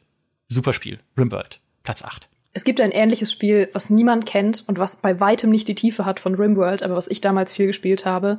Das heißt äh, Safe House Diaries. Da spielt man die ganze Zeit in so einem Tagebuchmenü und spielt auch eine Gruppe von Überlebenden in der Zombie-Apokalypse und kann für die auch Berufe erstellen, die dann Statistiken haben und so weiter und liest im Tagebuch die ganze Zeit jeden Tag so rundenbasiert nach, was sie erlebt haben und kann für die Charaktere, Charaktere eben auch frei Fotos hochladen und eben auch sich selbst erstellen oder irgendwelche Prominenten oder Spielecharaktere und so. Das habe ich stundenlang gespielt. Also eigentlich müsste ich mich mal wieder in, in Dreamworld versuchen, weil das ist ja noch viel, viel tiefer als das. Ja, oder, oder du fängst an, einfach ein GameStar-Redaktionstagebuch zu führen und zu gucken, was, ja. was da so passiert.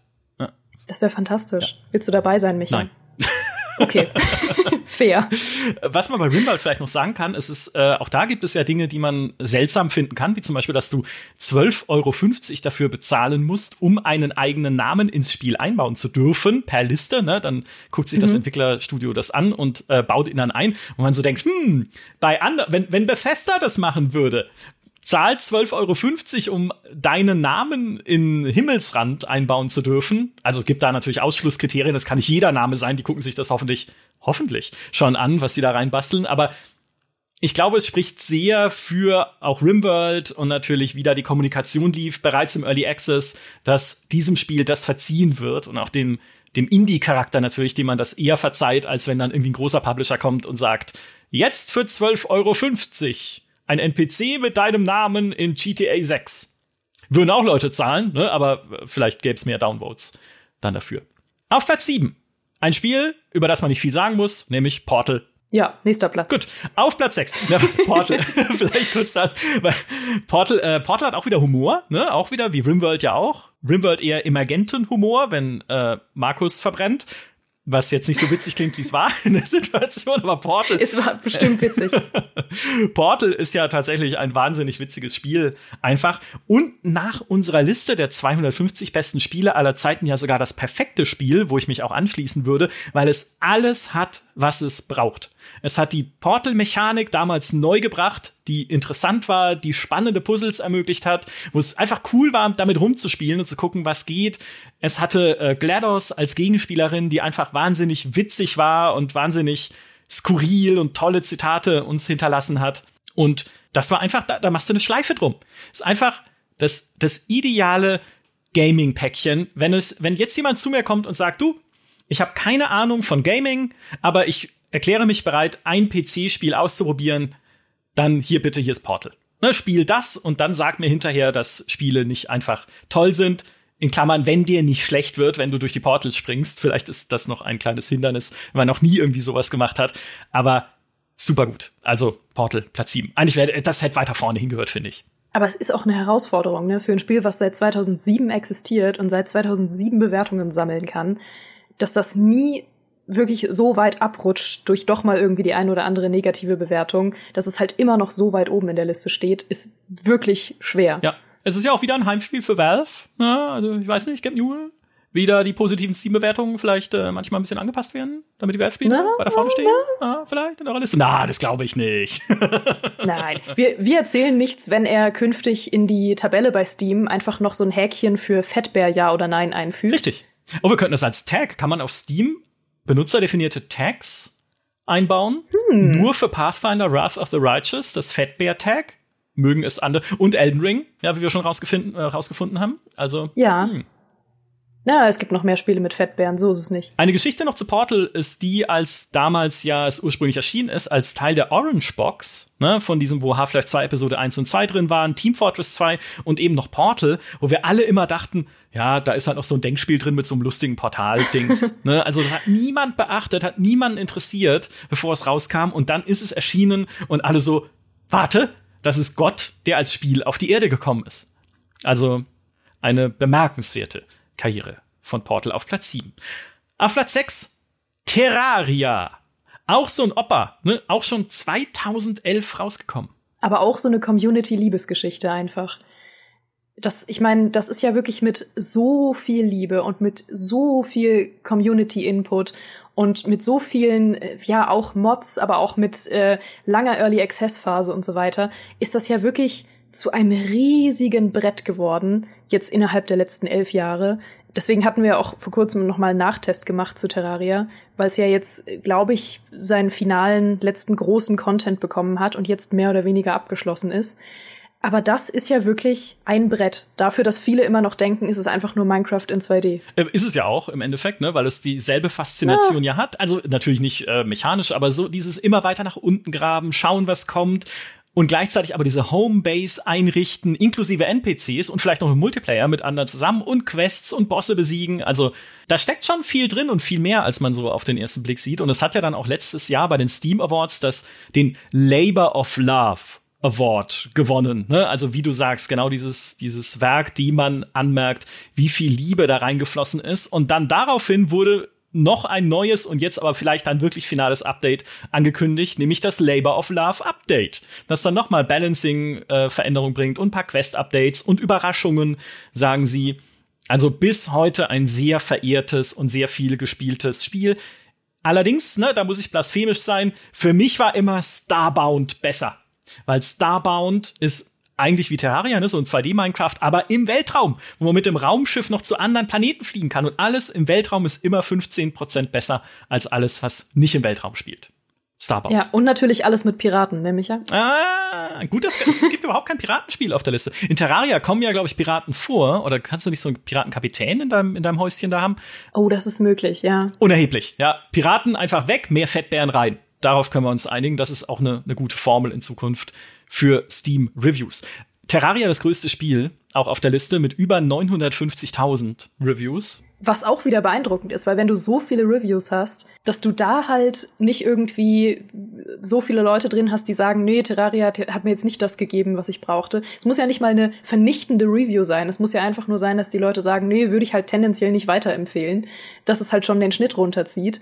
Und bei halt fast einer Million Reviews immer noch auf äußerst positiv zu stehen, ist wirklich ein Brett. In der Tat. Ein, ein großartiges Ergebnis, das genauso übertragbar ist, auch wie es zustande gekommen ist, auf Platz 5 Stardew Valley.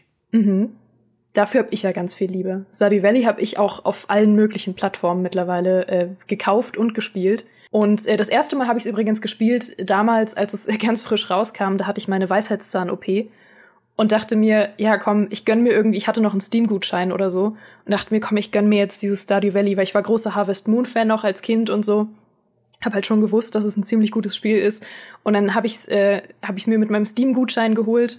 Und ich erinnere mich an nichts, weil ich war, glaube ich, drei Tage im kompletten Delirium ähm, vor Schmerz und vor Schmerzmittel und vor Betäubungsmittel. Ich erinnere mich an meine erste Runde Stardew Valley kein bisschen. Mhm.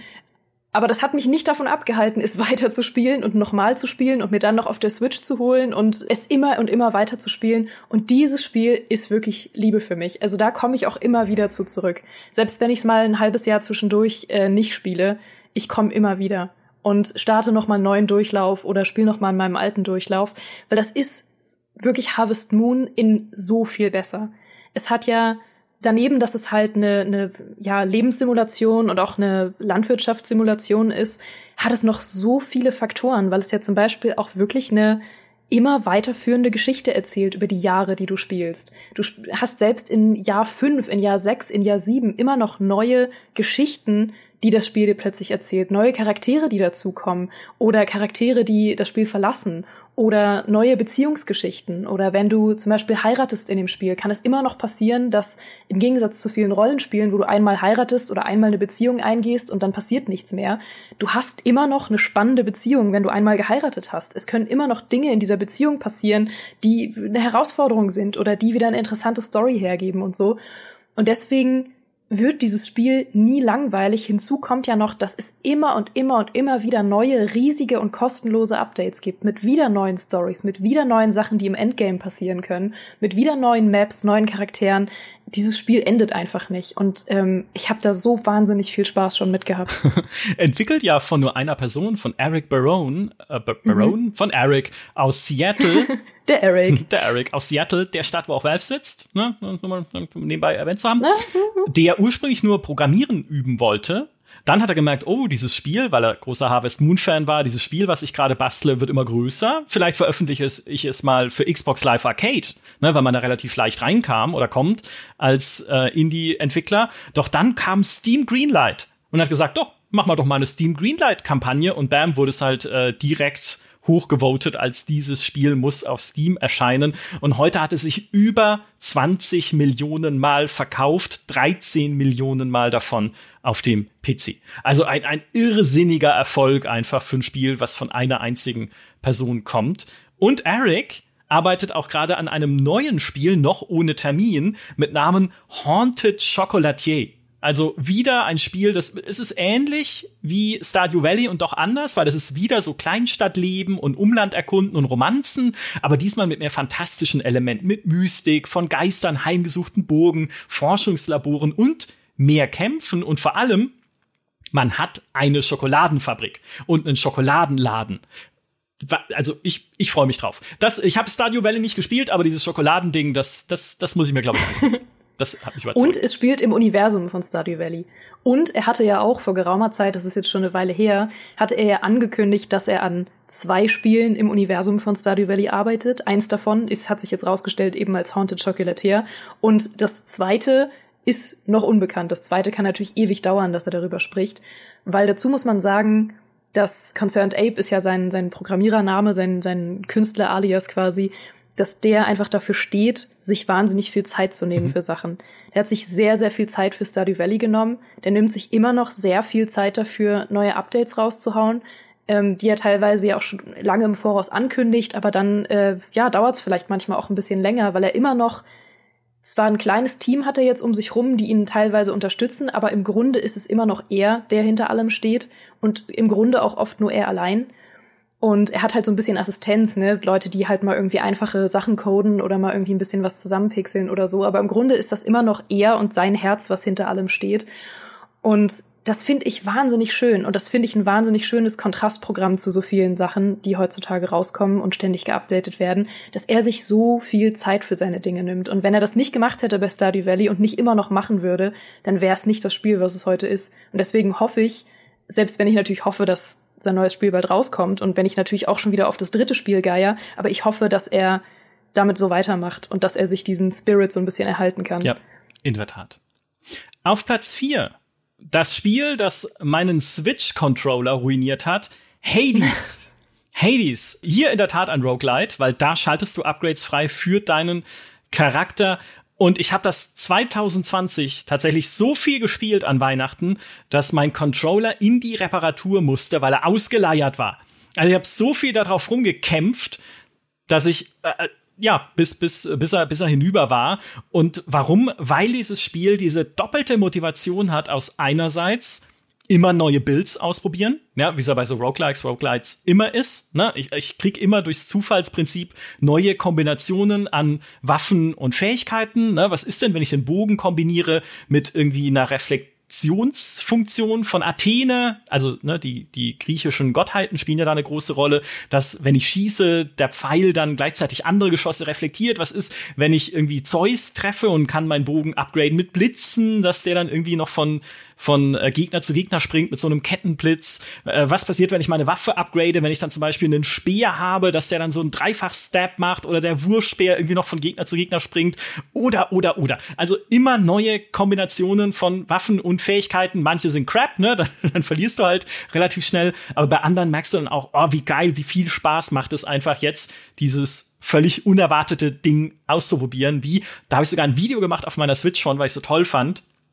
Ich habe ein Bild gefunden mit dem Schwert, das eine sehr hohe Angriffsgeschwindigkeit hatte und die Fähigkeit zu heilen. Und ich habe mich einfach vor den Endgegner gestellt und nichts anderes gemacht, als pausenlos mit diesem Schwert super schnell auf ihn einzukloppen. Er hat mich nicht kaputt gekriegt, weil ich mich ja die ganze Zeit geheilt habe. Ja. Ah, toll. Es ist teilweise, es ist fantastisch. Also es streiten sich ja immer noch die Leute drüber, ob es jetzt Hades oder Hades ausgesprochen wird. Deswegen sagen wir einfach beides im Podcast, um beide Seiten zu verärgern. Ich sag auch immer abwechselnd beides. Ich habe das ja schon im Early Access gespielt und dann hatte ich auch den Test damals geschrieben für Gamestar. Und es war sogar mein erster Gamestar-Test und ich durfte direkt die 90 zücken, was ein fantastisches, erhebendes Gefühl war. Mhm. Weil ich habe das halt wirklich schon Stunden im Early Access gespielt und selbst im Early Access war es schon so ein starkes Spiel. Auch einer der besten Early Access, eine der besten Early Access Phasen, die ich je miterleben durfte. Weil normalerweise bin ich gar nicht so ein großer Fan davon, unfertige Spiele zu spielen. Das hat sich bei Hades nie so angefühlt. Du hattest halt so ein paar Faktoren wie, dass gewisse Character Sprites noch nicht fertig waren. Und dann hattest du halt so einen ähm, Platzhalter, so einfach nur eine Figur mit einer Kutte, die übergeworfen wurde. Und diese Sprites kamen dann halt so nach und nach ähm, hinterher und es gab so ein paar Sachen, die im Endgame noch nicht da waren, aber mein Gott, bis man im Endgame ist, vergehen eh viele Stunden. Also ich habe das im Early Access gar nicht mitbekommen, dass im Endgame Sachen fehlen. Und äh, mittlerweile ist es ja wirklich auch so ein Brett. Man denkt, man spielt dieses Spiel durch und dann hat man es durchgespielt. Aber du kannst das ja quasi unendlich weiterspielen, weil es ja noch so viele Herausforderungen gibt, die man meistern kann. Du kannst sämtliche deiner Waffen irgendwann ganz spät im Spiel, kannst du die noch upgraden bis ins Unendliche. Und gleichzeitig wird ja das Spiel auch immer ein bisschen und bisschen herausfordernder, so dass es auch nie langweilig wird. Trotzdem hast du immer den Effekt von, ich bin jetzt viel stärker und kann jetzt Leute niederkloppen, die am Anfang noch total schwer waren. Und das ist so smart gebalanced einfach für ein Spiel, was so viele Mechaniken hat, die so heftig miteinander interagieren können, wie du schon sagst. Du hast so viele Fähigkeiten, die irgendwie was deflecten oder die ähm, irgendwie vergiften oder die Statuseffekte haben. Du hast ähm, Dinge, die physischen Schaden machen in verschiedenen Rhythmen und so weiter. Und dass das alles, dass ich sag mal 80 Prozent von den Kombinationen sich einfach top gebalanced anfühlen, finde ich unverständlich für so ein eigentlich kleines Team. Kann ich, kann ich mir nicht vorstellen, wie sie das geschafft haben. Magie. Ja. Und obendrauf kommt dann eben noch diese ganze äh, Story-Ebene, dass du ja in der Hauptgeschichte diesem Mysterium nachjagst, äh, selbst der Sohn von Hades zu sein, des Gottes der Unterwelt, mhm. aber äh, nicht weißt, was mit deiner Mutter eigentlich ist. Ne? Wo ist die eigentlich? Was ist da passiert? Und da angelst du dich oder hangel, angelt, da angelst du dich dann durch die Fische, nein, da hangelst du dich dann durch die Quests für unterschiedliche Charaktere, findest mehr Hintergründe raus über deine Mutter, über die anderen Charaktere, mit denen du zusammen bist und führst auch immer wieder halt einfach Gespräche, die dir wieder dein Bild vervollständigen und, und erweitern darüber, ja, wofür eigentlich dann auch die, die Götter stehen, was die erlebt haben, wofür die Leute stehen am Hof deines Vaters dort in der Unterwelt und was die äh, getan haben, um dorthin verbannt, verbannt worden zu sein oder sowas. Und ich habe das gestern noch mal kurz gespielt, um einfach noch mal zu gucken, was war das eigentlich? Weil ich habe es ja Weihnachten 2020, aber danach konnte ich es nicht mehr spielen, weil der Controller kaputt war. Und ich war gleich wieder drin, weil ich gesehen habe, hey, Moment, ich habe immer noch nicht alle Gespräche mit Achilles beispielsweise, ne, mit dem Helden in der Unterwelt, der der Bodyguard eigentlich ist äh, für Hades. Und ich will mal gucken, was mit dessen Charakter eigentlich ist, was da noch mehr dahinter stecken könnte, wenn ich ihm noch mehr äh, Geschenke gebe aus Nektar, damit er mit mir äh, plaudert toll, ne? Einfach, einfach eine, diese tolle Synthese aus äh, Bildmotivation und, und Story-Quests. Also Hades, well done. Super Spiel. Die Story ist ja sogar gewürdigt worden in unseren Top 100 besten Story-Spielen. Und da hatte ich auch schon drüber geschrieben, dass ich es besonders stark fand, dass die Story eben nicht so obendrauf geklatscht war, sondern wirklich ja, wie du schon sagst, eine Synthese mit dem Gameplay bildet, weil du sie zum Beispiel dadurch erforschst, dass du die Fähigkeiten von gewissen Göttern viel benutzt oder gar nicht benutzt und dass die dann zum Beispiel auch teilweise eifersüchtig aufeinander sein ja. können, wenn du irgendwie jemand anderen äh, häufiger rufst oder häufiger seine Fähigkeit benutzt und so. Und dadurch wird diese Story auch jedes Mal anders erzählt und jedes Mal erwischst du noch andere Schnipsel von dieser Geschichte, von dieser griechischen Mythologie, die einfach noch mal neu so reimagined wurde, die einfach noch mal neu erzählt wird auf eine Art, wie man sie noch nicht gehört hat. Und das finde ich total stark. Ja, super. Okay, vergesst jede Story. Vergesst alles, was ihr jemals in Spielen erzählt haben wolltet, für Platz drei mit Vampire Survivors oder wie ich es nennen würde, ich habe 20 Minuten Zeit und mir ist langweilig, was mache ich jetzt? Das Spiel. Wir haben ja selber schon einen Podcast äh, aufgenommen darüber, bei Was spielst du so, unserem Ableger-Podcast, wo immer jemand in 15 Minuten das Spiel vorstellt, äh, was ihn oder sie gerade nicht in Frieden lässt. Und bei mir war es Vampire Survivors, weil ich da auch reingegangen bin, ohne was zu erwarten, aber irgendwie hat es jeder gespielt. Und Mensch, was ist das für eine Freude, dieses Ding. Ne? Ist eigentlich super simpel. Du sammelst einfach Items und Waffen und kombinierst sie miteinander, um eine immer noch tödlichere Bullet Hell zu werden. Weil dein kleiner Charakter, den du da steuerst, schießt die ganze Zeit automatisch in alle Richtungen und du bewegst ihn nur durch Areale voller Monster, die von allen Bildschirmseiten auf dich zustürmen. Und zerlegst sie, zersäbelst sie, kombinierst irgendwie dann die Waffen so miteinander, dass sie noch bessere Spezialwaffen bilden, die noch effektiver alles wegzersäbeln und eine Partie dauert 20 Minuten, da kommt der Tod und haut dich um. Man kann den Tod auch umbringen, aber es ist sehr schwer, ja. Und danach kannst du irgendwie deinen Charakter aufwerten oder beziehungsweise halt äh, Punkte investieren in so Aufrüstungen oder neue Charaktere freischalten und dann spielst du es halt, wenn du wieder 20 Minuten Zeit hast, drei Tage später, einfach nochmal. Es kostet 2,40 Euro. Was kann man da falsch machen? Super Spiel. Wenn man jetzt von einer reinen Liste der besten Spiele aller Zeiten ausgehen würde, vielleicht nicht unbedingt im Spitzenfeld, weil es so simpel ist. Aber ich kann total verstehen, wie man einfach sagt, hey, das bockt. Ne? Also es liefert mir genau das, was es sagt. Das und erst recht für den kleinen Preis. Das ist ein halber Döner, nicht mal vielleicht. Das spiele ich einfach gerne, ohne groß Ansprüche zu haben an Geschichte oder Grafik oder all die anderen Dinge, die so gerne kritisiert werden. Außer natürlich auch, dass es da kein Fettbären gibt, glaube ich. Zumindest nicht. Ne? Ja, vielleicht gibt's bärenähnliche Viecher. Ne? Aber ich weiß ja, nicht. Aber meintest du nicht, es gibt Spinat als Item? Ja, es gibt Spinat, ja. Und es gibt Peitschen, meine eigentlich liebste Waffe in jedem Spiel. Ja. Also.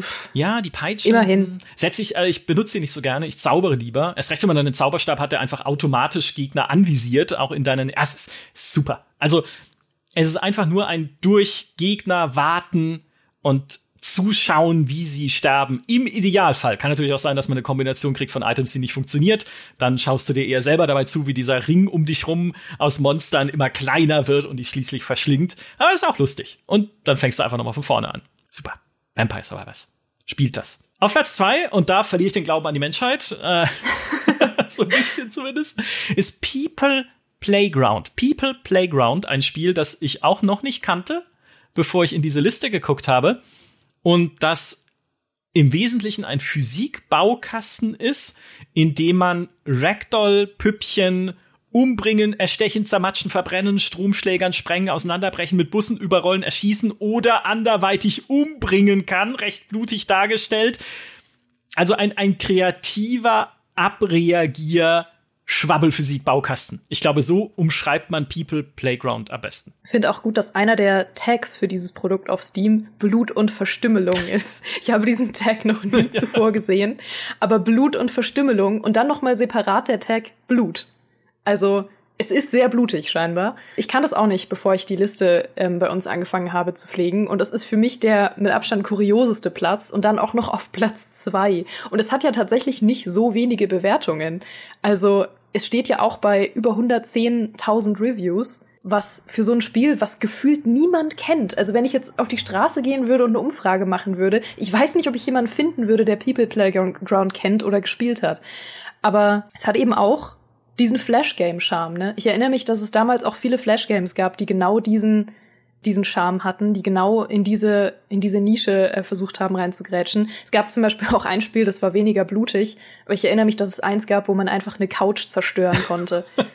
da da gab es so eine Couch und dann hattest du irgendwie Scheren und äh, so Ninja-Schwerter und Flammenwerfer und keine Ahnung, Sachen, die du drauf auskippen konntest. Und dann hat man einfach versucht, diese Couch so, so stark wie möglich zu demolieren. Aber es gab das natürlich auch mit so Stickfigures und Menschen keine Ahnung. People Playground ist für mich ein Mysterium, weil es stammt nicht aus der Flash Game Zeit. Es ist von 2019. Vielleicht haben wir ja in unserer Community total eingefleischte People Playground Fans, die uns das besser erklären können. Ich habe mich ein bisschen eingelesen so in äh, Fachforen zu dem Thema, wo die Leute halt auch sagen, ja, dieses ganze Umbringen und Leute anzünden und so und Geschütztürme hinstellen, damit sie sie zerschießen und Panzer drauf fallen lassen und sowas.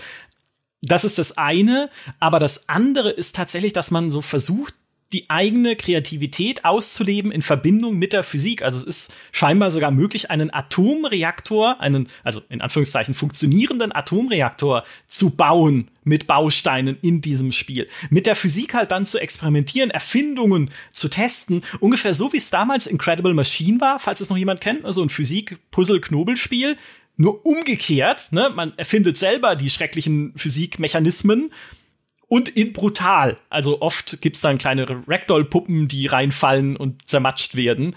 Aber einfach so ein bisschen sich hinsetzen und das wiederum wäre ein Faktor, den ich gut verstehen könnte, dich hinzusetzen und zu sagen, komm, ich bin jetzt einfach mal ein bisschen kreativ und äh, denk mir irgendwas aus, aber ohne Sinn und Zweck. Ne? Also ich muss jetzt nicht irgendwie auf Teufel komm raus irgendwas Tolles erfinden oder wie ein Factorio irgendwas Funktionierendes bauen, sondern ich schaue einfach mal ein bisschen, was passiert, wenn ich irgendwas mache. So klassischer Spieltrieb einfach, so wie ich ihn manchmal auch habe, wenn ich mich an, an einen Lego-Karton setze. Nur ist das dann oft weniger blutig. Aber das, diesen Spieltrieb, den kann ich ganz gut verstehen. People Playground. Ja, das war Platz zwei. Und jetzt Trommelwirbel für Platz eins. Und auf den steht Portal 2. Portal 2. Schon wieder ein Valve-Spiel. Auf Platz mhm. 1. Ha, okay. Garantiert unverdächtig, aber was für ein super Spiel halt auch einfach. Ne? Da haben wir auch wieder den Humor. People Playground hat auch Humor, aber eine andere Art von Humor, als ihn Portal 2 hat. Weil Portal 2 natürlich mit, also Portal 2 ist eines der witzigsten Spiele aller Zeiten. Vielleicht nach Portal 1, wo ich wiederum sagen würde, da war es noch puristischer mit GLaDOS, aber Portal 2 hat natürlich Wheatley. Wheatley, einen der witzigsten Charaktere aller Zeiten. Einfach eine, eine fliegende Kugel, eine Roboterkugel mit Auge und britischem Akzent in der englischen Originalversion, die so einen Blödsinn erzählt die ganze Zeit, weil sie ursprünglich dazu entwickelt wurde, GLaDOS, die große böse KI, künstlich zu verdummen mit einem Strom endlos schlechter Ideen. Ich, die, die, Szenen einfach, die man da im Kopf behält. Ich weiß noch, wie er versucht, einen Computer zu hacken, der äh, Neurotoxin produziert. Und Wheatley ist halt unfähig. Da weiß nicht, wie man hackt.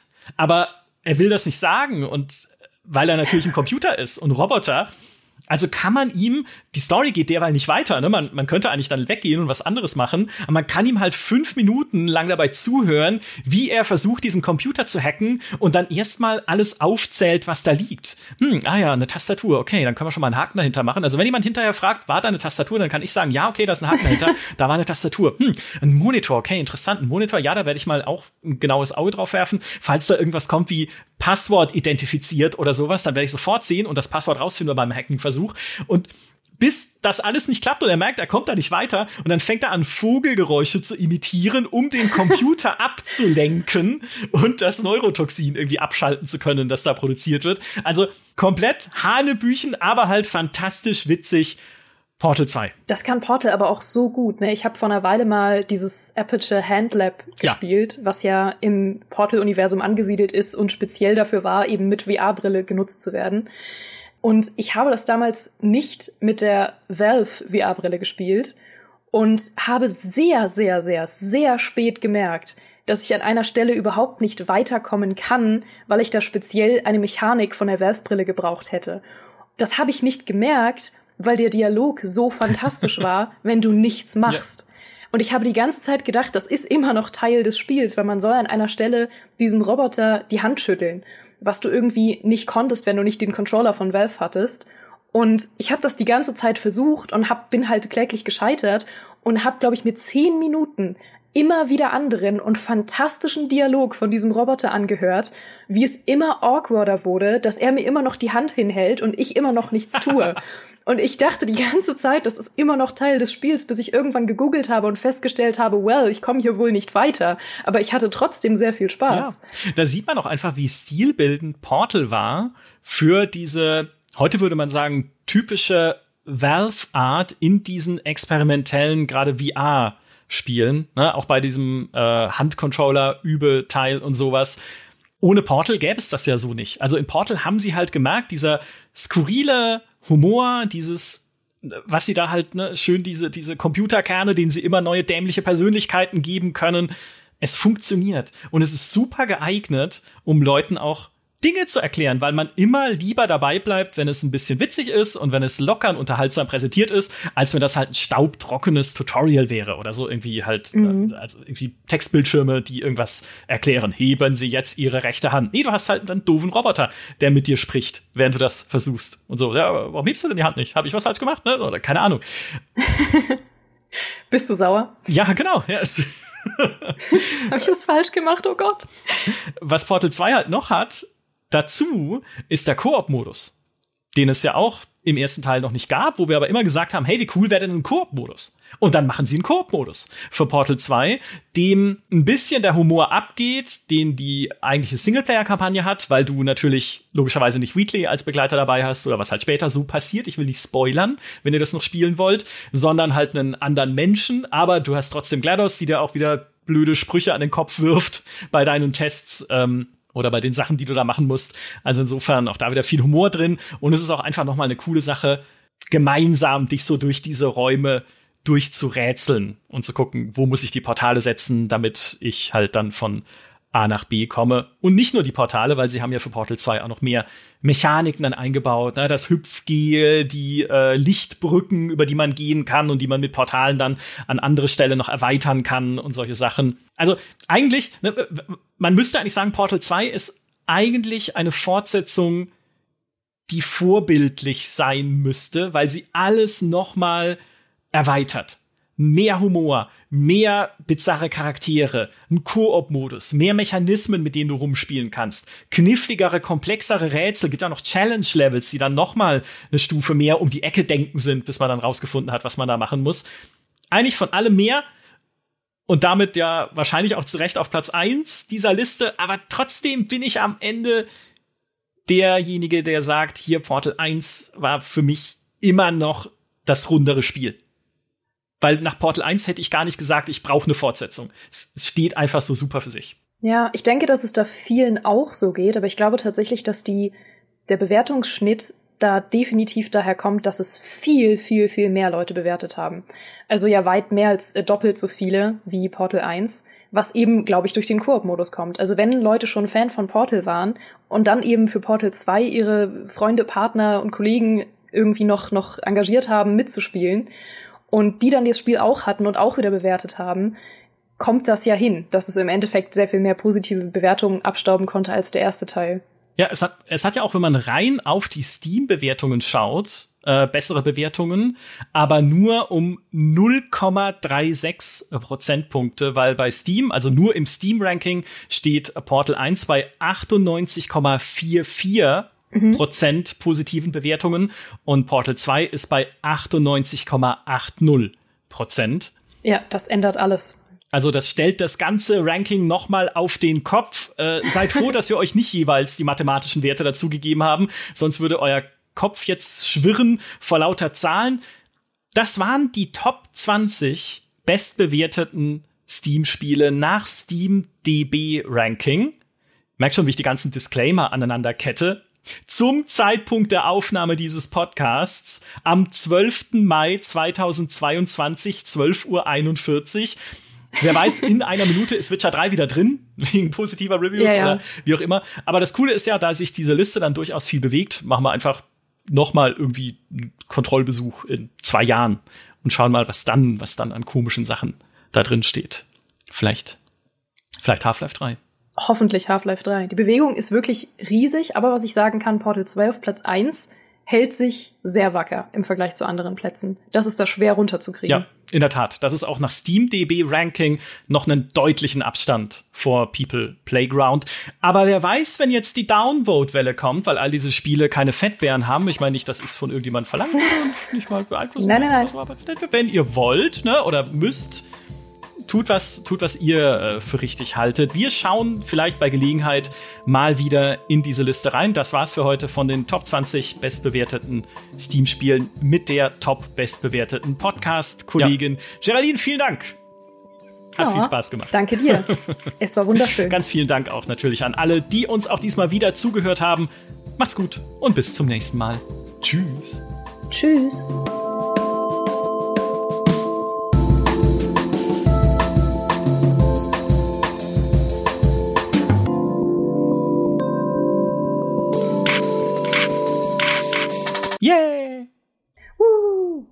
Kannst du so ein ähm, Partytrötengeräusch? Ja. Immer wenn ich versuche, eins zu machen, kommt nur so ein trauriges Mach mal. Na gut.